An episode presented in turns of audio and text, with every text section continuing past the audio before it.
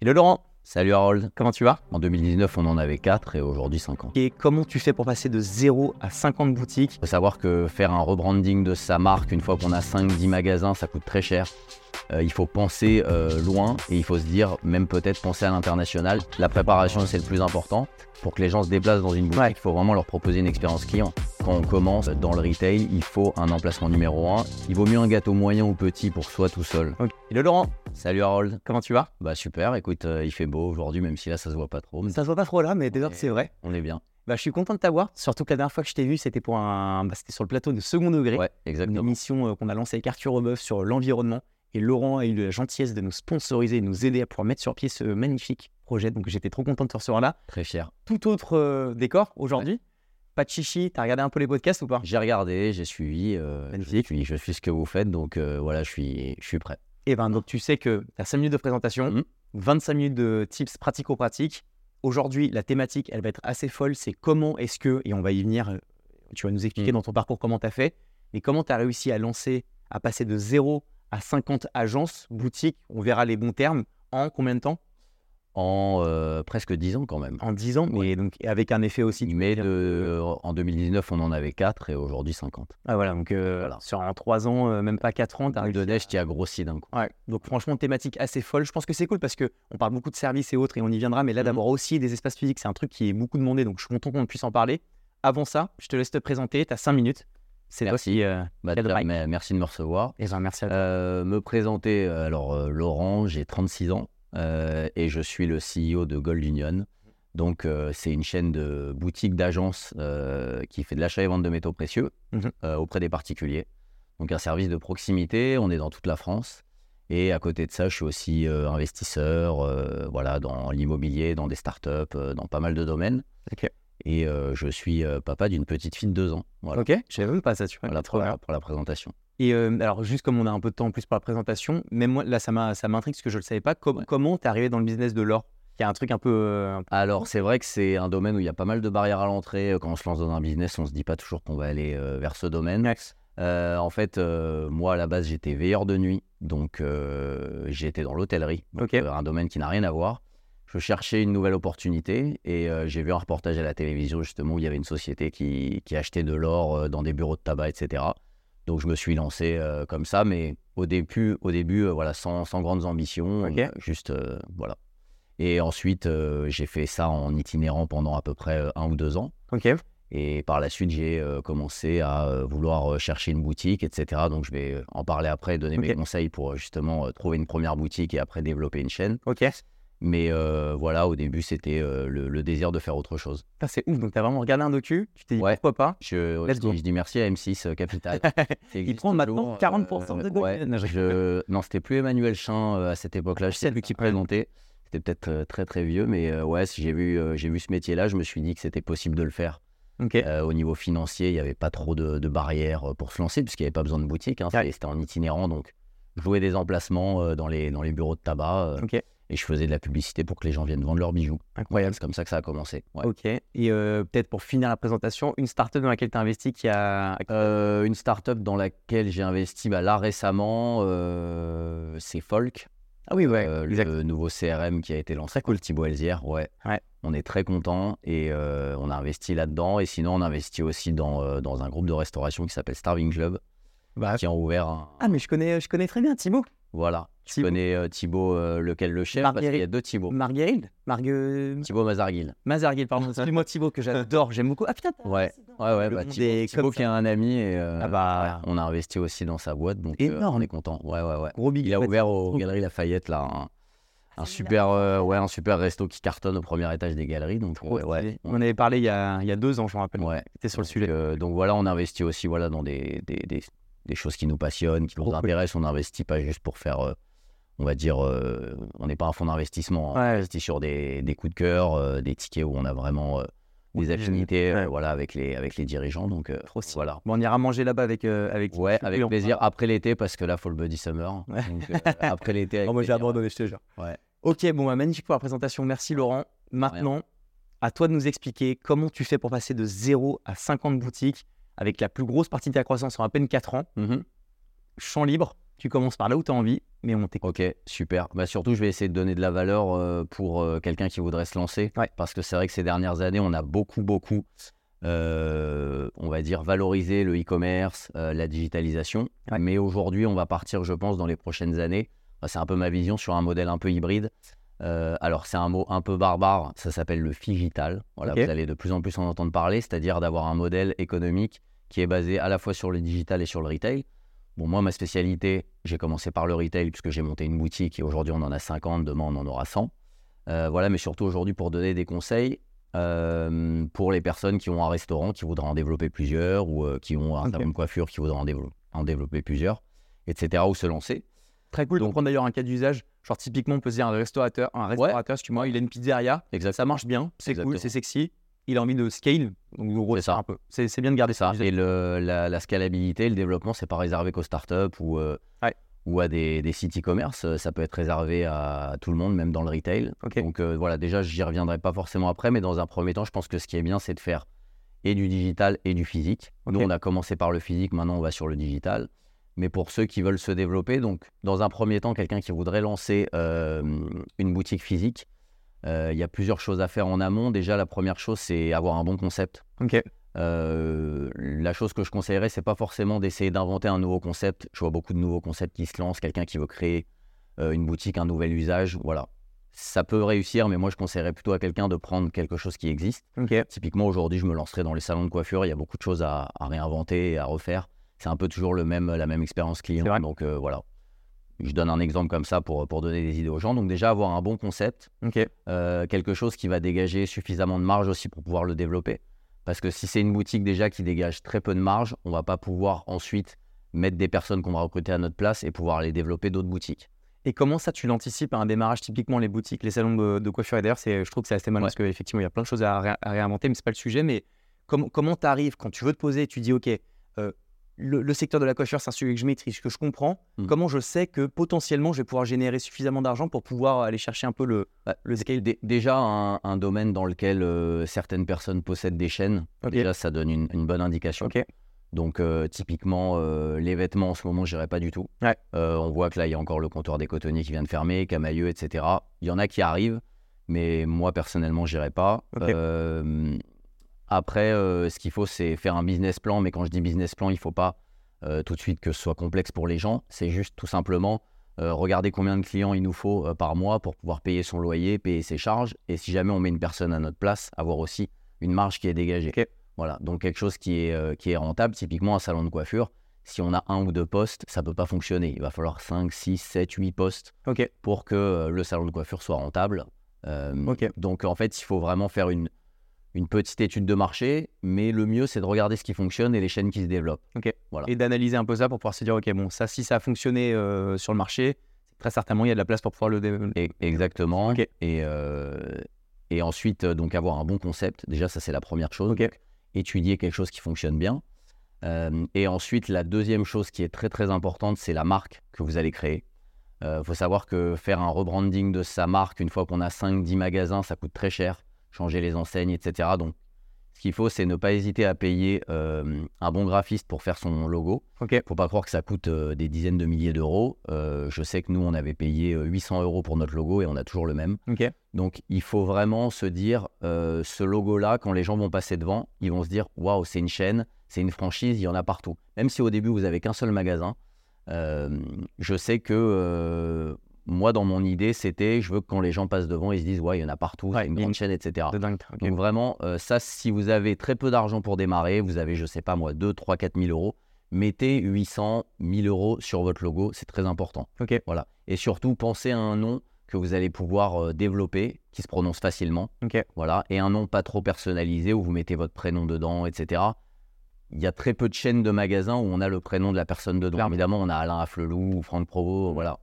Parce Il y, a, que les- il y a- il y a toujours des exceptions de toute façon à tout ce que je vais dire, mais euh, dans l'idée, il faut vraiment se dire que euh, il faut penser euh, loin et il faut se dire, même peut-être penser à l'international et se dire, est-ce que ma marque elle va pouvoir être prononcée en anglais, euh, en espagnol, en italien Il faut vraiment penser loin. Ok, Voilà. donc pensez à un concept qui soit assez fort, soit d'un euh, truc qui est un peu vieillissant, peut-être comme. euh, Enfin, je dis pas que les salons de coiffure sont vieillissants, mais Hmm. où ça manque un peu de disruption ou de trucs qui, qui changent. En tout cas, je pense à un concept. Ensuite, j'investis dans mon image de marque, donc le logo typiquement, et, les- et un nom qui va pouvoir se développer parce que j'ambitionne de pouvoir faire quelque chose d'assez gros. Mhm. Ok. Et ce qu'il faut aussi euh, bien, bien, bien préparer, bien travailler, c'est la façade de son magasin. Ok. Voilà, c'est très important. Donc, la façon dont on va agencer les stickers, euh, il faut que ce soit professionnel. Quand vous passez euh, devant euh, un Alain Afflelou, euh, devant un Optique 2000, devant un Atoll, vous voyez bien que c'est pas la même devanture qu'un indépendant. Euh, Mhm. Il y a un écran de diffusion, il y a des stickers qui sont placés aux bons endroits, euh, il y a un agencement, il y a une lumière, il y a une enseigne qui coûte cher aussi, une enseigne en relief, euh, une enseigne lumineuse. Voilà, tout ça, euh, c'est des investissements qu'il faut faire au début. Alors si au début vous n'avez pas les moyens de payer une enseigne chère, vous mettez un sticker qui vous coûte pas cher et avec vos premiers euros de chiffre d'affaires, vous prenez une enseigne, mais ça c'est indispensable. Ok. Vraiment, ça c'est des erreurs que font beaucoup d'indépendants. Euh, ils lésinent un petit peu sur les moyens pour euh, leur façade. Il faut vraiment que ça fasse dès le début euh, une enseigne nationale, même si vous avez qu'un seul magasin, il faut vraiment y réfléchir. Surtout que là, sur tout ce que j'ai dit pour le moment, vous avez dépensé 0 euros, vous êtes juste dans la réflexion. Ok. Voilà, oui, c'est clair. La préparation, Ouais. c'est le plus important. Donc, savoir, je vais mettre tel argument marketing là, tel argument, est-ce que je vais mettre un écran en vitrine pour faire de la publicité Ok. Voilà, toutes ces choses-là, il faut bien les préparer. Et Ok. une fois que vous avez votre concept, que vous avez bien créé votre marque, voilà, Mhm. euh, là, à ce moment-là, vient le moment de euh, trouver votre premier emplacement. Ok. Et ça, comment est-ce que tu arrives à le déterminer Donc, euh, je reviens juste avant de parler Ouais. du premier emplacement. Donc, c'est vrai qu'il y a un intérêt, donc du coup, euh, à, à bien travailler le, bah, ton, ton produit, enfin ton, ton, ton espace, qui c'est physique. Mhm. La valeur ajoutée que tu as par rapport à du digital, c'est que tu peux faire vivre et ressentir les choses. Donc, ça, faut l'optimiser un maximum. Ce que tu disais, euh, idéalement, logo lumineux, travailler son, son emplacement. Alors, je ne sais pas à quel point on peut avoir des, vo- des surfaces plus ou moins grandes à un lancement, mais en tout cas, ça, c'est un truc qu'il faut intégrer. Tu vends pas que ton produit, tu vends le parcours un peu utilisateur de ton client. D'autant plus quand c'est du physique, euh, enfin de- un truc dans la vraie. Et exactement, maintenant, euh, maintenant qu'il y a le digital et que les gens peuvent acheter sur Internet, pour que les gens se déplacent dans une boutique, il Ouais. faut vraiment leur proposer une expérience client. De fou. Donc, il faut aussi penser à euh, une décoration, une ambiance et plein de petits détails qui vont faire que les gens vont se sentir à l'aise dans la boutique, Ok. qui vont vouloir rentrer aussi, puisque les gens sont à l'extérieur, il faut quand même qu'ils poussent une porte. Ouais. C'est pas à négliger. Ouais. Et il faut que quand ils rentrent, l'expérience client, elle soit à la hauteur, qu'il y ait un accueil, c'est du commerce, donc qu'il y ait du sourire, de l'accueil et un vrai parcours client pour pouvoir amener le client jusqu'à l'achat ou la vente suivant le secteur dans lequel vous êtes. Et euh, ok, hyper clair. Et, et sur l'emplacement, comment tu détermines Alors j'imagine que c'est en fonction de, de, de ce que, de, de ton produit, si c'est euh, à manger, si c'est. Mais co- comment est-ce que tu détermines ton bon emplacement Alors, c'est vrai qu'à l'époque, on disait toujours euh, que l'emplacement était le plus important. Maintenant, il y a des nouveaux modèles. Je pense à un, à un nouveau modèle euh, retail qui est super, qui s'appelle euh, Quiz Game, il me semble, ou quelque Ok. chose comme ça. Euh, c'est des, c'est des jeux, c'est comme un plateau télé en fait, euh, où on peut venir en famille ou avec des collègues pour jouer à un, à un jeu en fait, euh, avec une voix qui nous parle, avec des buzzers, etc. Donc eux, ils n'ont pas forcément besoin d'un emplacement numéro un, mais en général, quand on commence euh, dans le retail, il faut un emplacement numéro un. Et moi, ce ce que je préconise, c'est pas de faire une étude de marché, parce qu'il y a des dizaines et des dizaines de marques qui l'ont déjà fait pour nous. Donc tout simplement, la définition d'un bon emplacement, c'est être entouré des grandes marques, des grandes enseignes, Sephora, Nicolas, Yves Rocher, euh, la Fnac, euh, etc., etc. Ils ont déjà fait l'étude de marché pour vous, pour savoir où Ouais. sont les bons emplacements. Ouais. Donc si vous êtes entre ces grandes enseignes, vous êtes déjà, euh, vous savez déjà que vous êtes dans- sur un bon emplacement. Sachant ouais, donc ça oui, ça permet d'avoir une preuve de localisation parce qu'ils ont fait effectivement le travail pour toi. Et en plus, ça te permet de drainer potentiellement du client qui venait pour la Fnac, mais qui finiront peut-être chez toi parce que euh, parce qu'ils sont Et- de passage, euh, ils sont de passage quoi. Exactement. Et Ok. puis les grandes marques, ils s'installent pas n'importe où. Ils ont fait des, des études de marché pour savoir le passage qu'il y a, euh, le panier moyen des clients qui sont dans cette rue, etc. Donc c'est pas la peine d'aller dépenser de l'argent pour faire une étude de marché. Les gens nous disent toujours euh, pourquoi vous installez dans telle ville, vous avez fait une étude de marché. Non, mais Sephora y est, la Fnac y est, Nicolas y est, etc. Donc en fait, si eux ils y sont, nous on peut s'installer derrière. Ok. Et pour ceux qui auraient, qui commenceraient avec euh, pas énormément d'argent, euh, il faut pas se focaliser forcément sur une très grande ville. Je vois beaucoup de gens qui veulent euh, ouvrir dans Paris. Ouais. Euh, en proche banlieue, par exemple, il y a des pas de porte et des euh, emplacements qui sont beaucoup moins chers. Et euh, vous avez beaucoup moins de concurrence. Donc il faut pas se focaliser sur la grosse ville, Ok. mais euh, il y a beaucoup de business à faire aussi euh, ailleurs. Donc typiquement, euh, mais après ça, comment tu sais si jamais c'est parce que les grandes villes, c'est évident, c'est les grandes villes, donc tu Mm. te dis si, si, si c'est pas les grandes villes, co- comment tu fais Donc gardons, euh, on disait pizzeria au début, mais peut-être gardons le salon de coiffure. Euh, à Boulogne, par exemple, à Boulogne dans le 92, peut-être un tout petit peu moins cher que Paris, quoique ça doit coûter cousiner. Ça coûte cher aussi. Ah, ça mais coûte ouais. très cher, mais bon. Ou, ou à côté, je sais pas, où Mm. je Vésinet, je sais pas, dans le 78. Euh, co- comment tu fais pour trouver le bon emplacement Est-ce qu'il faut quand même aller se mettre là où il y a déjà du, du- du trafic et du passage Est-ce qu'il faut à l'inverse plutôt se dire, je vais là où il y a zéro coiffeur et je vais me mettre dans un endroit où, euh, où il y a un peu de passage mais où il y a peu de concurrents c'est, c'est quoi ça Parce qu'il y a souvent ce, ce- J'entends toujours de son de cloche, allez là où il y a vos concurrents et d'autres qui disent, mettez-vous le plus loin possible de vos concurrents. Alors, ce que je conseillerais à quelqu'un qui veut lancer sa première boutique, c'est de se mettre plutôt dans un endroit où il y a moins de concurrence. Ok. Effectivement, il y a moins de business, mais entre guillemets, il aura un gâteau moyen ou plus petit pour lui tout seul ou Ok. à partager à peu. Il vaut mieux un gâteau moyen ou petit pour soi tout seul. Ok. Enfin voilà, pour soi. Ou euh, deux, trois concurrents plutôt qu'un énorme gâteau, mais qui va être divisé par euh, Ok. plein de gens. Typiquement, un restaurant, ouvrir un restaurant à Paris aujourd'hui, c'est très très compliqué. Il y, a- il y en a à chaque coin de rue des restaurants, des bars, etc. Moi, je conseillerais à quelqu'un d'aller euh, dans une ville euh, de banlieue, type euh, voyez le Malmaison, type euh, Levallois ou un petit peu plus loin, et euh, où il y a moins d'offres en plus pour euh, de la restauration, on va dire, euh, qualitative. Donc euh, vraiment, je, je conseillerais aux gens de ne pas se focaliser forcément sur Paris. Et si vraiment ils n'ont pas les moyens d'aller sur un emplacement numéro 1, bah, ils peuvent commencer par un 1 bis, euh, avec euh, beaucoup d'huile de coude, beaucoup de courage. Ça va être un petit peu plus dur. Franchement, on va pas se mentir, l'emplacement, ça fait quand même beaucoup de choses. Ouais. Mais euh, ça dépend du business, encore une fois. Mais après, pour le deuxième emplacement, il faut impérativement qu'il soit sur un emplacement numéro 1 et c'est là où ils pourront décoller. Ok. Donc je resynthétise. Donc pour l'instant, au, au début, on regarde euh, un concept euh, assez fort, Mhm. assez puissant, soit un truc un peu historique et qu'on peut revisiter, soit vraiment un bon concept.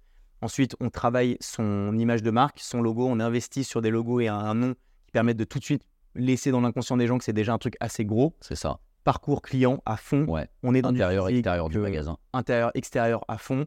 Localisation, Mhm. soit aller là où il y a déjà des grosses enseignes hautes parce qu'ils ont fait une étude de marché et on sait que c'est bon, soit à l'inverse, identifier des, des zones proches Paris ou proches grandes villes, mais qui sont un petit peu euh, moins concurrentes, donc où on peut faire plus de, plus de place. C'est quoi après la localisation, le, le bon, euh, les autres bons conseils Alors l'autre bon, l'autre bon conseil, évidemment, c'est euh, après si on veut développer et faire vraiment une chaîne de magasins. Ok. Donc déjà, il faut ouvrir une première boutique, voir si le concept fonctionne bien, se Ok. faire la main avec ça pendant, je pense, un ou deux ans, Ok, euh, histoire aussi d'avoir des bilans et de pouvoir après emprunter auprès des banques ou alors trouver des investisseurs. ok, Il faut au moins que ça tourne pendant un ou deux ans.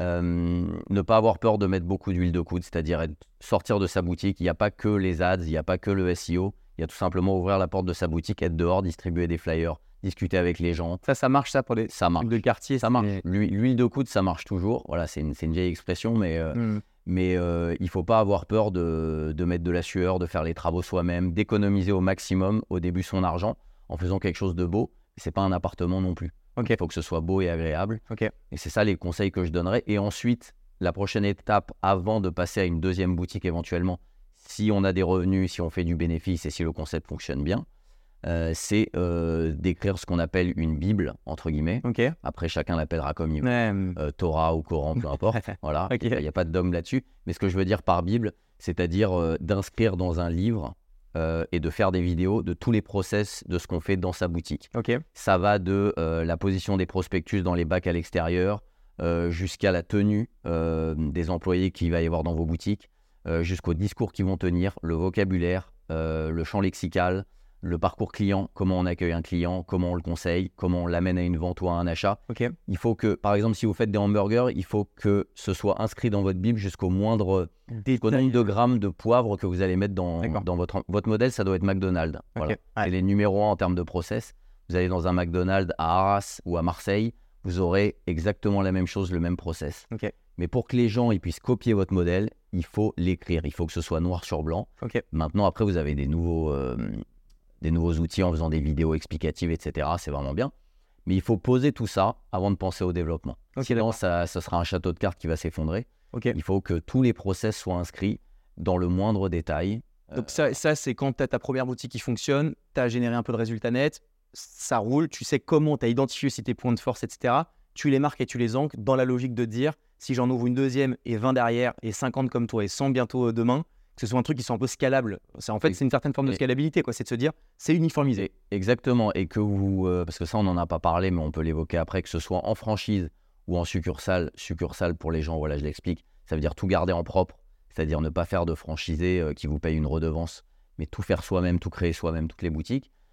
Que ce soit vos employés, demain, euh, vous allez leur transmettre justement euh, ce guide, cette Bible, Ils auront tout à l'intérieur pour savoir comment, euh, comment organiser le magasin, comment le gérer et comment, euh, et comment travailler au quotidien. Et si vous avez des franchisés, bah, c'est pareil, il faut leur transmettre aussi Ouais, le savoir-faire. ça va. Donc c'est l'ADN de votre boîte et que vous, voilà, si vous voulez développer en succursale ou en franchise, il faut, faut absolument ce guide. Il vous faut mettre noir sur blanc tout ce que vous avez appris et tout ce que vous connaissez. Et puis euh, tous les ans, vous le réactualisez. Et pour chercher le. Alors, j'imagine pareil que ça- ça dépend des business, mais est-ce que tu recommandes plutôt la franchise ou pas Ou est-ce que c'est en propre que tu conseilles de. de- T- Toi, c'était quoi Alors Mm. nous, on est en propre, Ok. mais on est dans un modèle qui est assez particulier puisqu'on on est dans les métaux précieux. Ok. Après, pour tout ce qui est food, je pense que la franchise c'est bien parce qu'il y a quand même beaucoup d'employés. Ouais. C'est euh, c'est, euh, beaucoup de turnover, c'est assez difficile de, de tout contrôler. Pour se développer aussi, c'est plus rapide la franchise. Mm. Il y a Un voilà. bon exemple, c'est Pokawa, je sais pas si tu vois là. le- Tout à fait, Ils ont fait, je crois qu'ils ont, ils ont 200 restaurants, Ouais. ils ont développé le- justement le modèle de, de franchisé. exactement. Donc euh, je trouve que ça dépend du, du business. Euh, on a aussi Omaipok là qui a fait Ouais. une super levée sur, euh, sur Mm. LinkedIn, euh, etc. Mais euh, je trouve que dans la food, c'est bien de faire de la franchise. Après, euh, pour le reste, faut savoir que ce sera plus long de faire de la Ok. succursale. D'accord. Euh, ce sera tous ces fonds propres qu'on va remettre sur la table à chaque fois. Ok. Donc c'est propre à chacun. Euh, nous, en fait, on a été trop loin dans le process de, de la succursale pour après revenir en arrière. Ok. Et on est très content aujourd'hui de posséder 100% de la boîte, mais, euh, mais euh, si on veut aller très vite, il, de la franchise, c'est très bien aussi d'en monter 2-3 magasins, comme a fait par exemple un, un Big Fernand, Hmm. et après euh, de développer. euh, voilà. Tu prouves ton modèle sur 2-3 boutiques. Trois boutiques, je trouve restaurants, que c'est bien avant de partir sur de la franchise, mais il faut savoir qu'un contrat de franchise, ça coûte euh, assez cher. et- Ok. C'est environ 100 000 euros pour, euh, Et putain, avec ok. des, avec des, des avocats, des bureaux, etc. Euh, il, faut, il faut aussi tout déposer, tes process, Ok. etc. Mais c'est aussi un, un très beau modèle. Ok. Voilà. Ok, donc du coup, euh, ok, hyper intéressant. Tu te fais ta bille, ta Torah, ton- enfin, le nom qu'on veut, Exactement. mais au moins qui te met tous tes process et tes étapes. C'est quoi l'étape d'après Ah, Une fois que tu as ta Bible, tu as tes. euh, L'étape d'après, bah, c'est euh, d'aller trouver du financement. Ok, Donc, c'est soit euh, tes bénéfices te permettent de te développer, d'ouvrir une deuxième boutique, une troisième boutique, etc. Soit aller lever de la dette. Et, euh, et ensuite, donc, de trouver des nouveaux emplacements. Donc, Ok. vraiment, tes premiers emplacements, c'est ton socle.